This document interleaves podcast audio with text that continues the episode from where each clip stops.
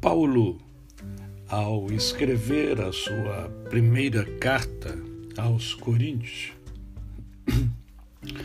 no capítulo 12, ele começa a discorrer sobre o uso de dons espirituais.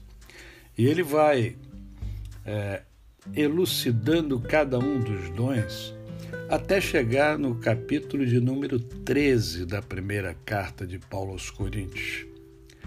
E no capítulo de número 13, Paulo começa a discorrer sobre o maior de todos os dons, o dom supremo.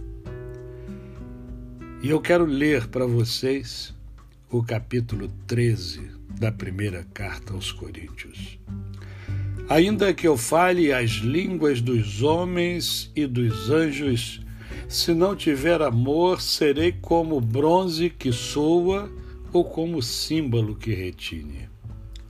Ainda que eu tenha o dom de profetizar e conheça todos os mistérios e toda a ciência, ainda que eu tenha tamanha fé a ponto de transportar montes, se não tiver amor, nada serei. E ainda que eu distribua todos os meus bens entre os pobres, e ainda que entregue os, o meu próprio corpo para ser queimado, se não tiver amor, nada disso me aproveitará. O amor é paciente, é benigno. O amor não arde em ciúmes, não se ufana, não se ensoberbece não se conduz inconvenientemente, não procura os seus interesses, não se exaspera, não se ressente do mal, não se alegra com a injustiça, mas regozija-se com a verdade. Tudo sofre, tudo crê, tudo espera, tudo suporta. O amor jamais acaba, mas havendo profecias, desaparecerão Havendo línguas, cessarão. Havendo ciência, passará. Porque em parte conhecemos e em parte profetizamos. Quando, porém, vier o que é perfeito, então o que é em parte será aniquilado. Quando eu era menino, falava como menino, sentia como menino, pensava como menino. Quando cheguei a ser homem, desisti das coisas próprias de menino.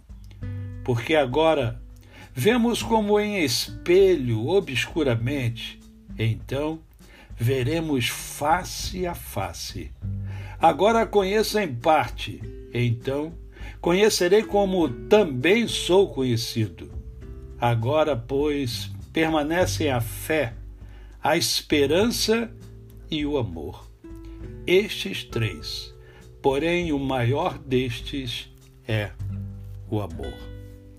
Fé, esperança e amor é o que nós devemos buscar, é o que nós devemos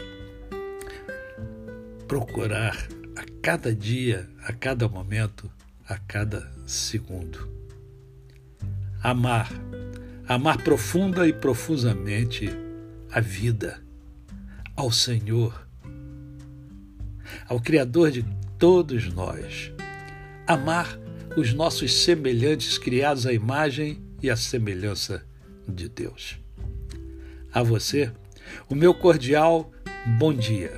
Eu sou o pastor Décio Moraes.